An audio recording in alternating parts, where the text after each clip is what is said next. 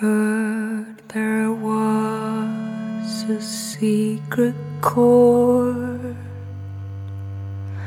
that David played, and it pleased the Lord.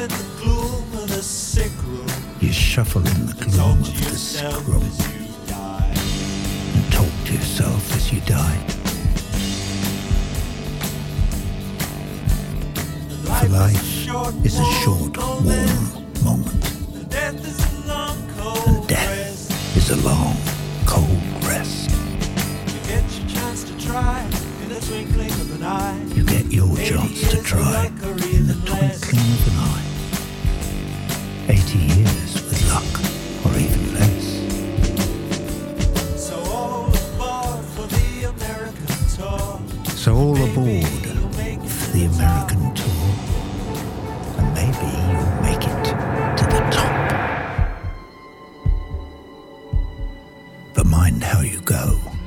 And I can tell you, because I know, you may find it hard to get off.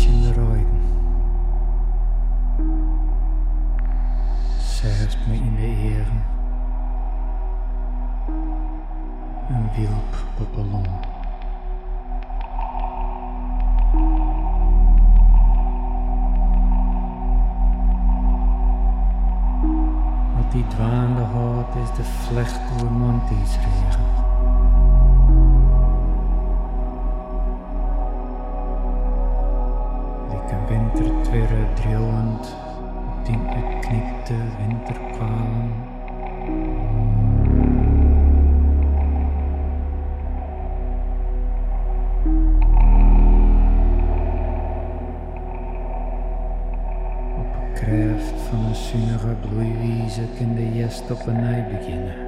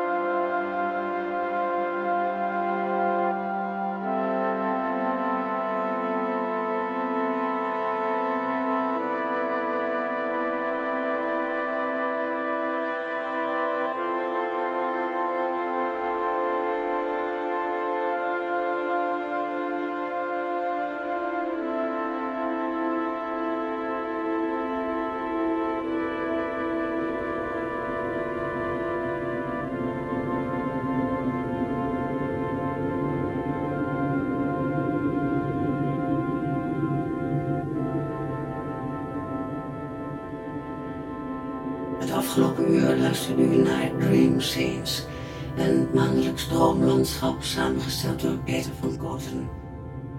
De details van dit programma vindt u op onze website conzichtzinnig.nl en op dreamscenes.nl.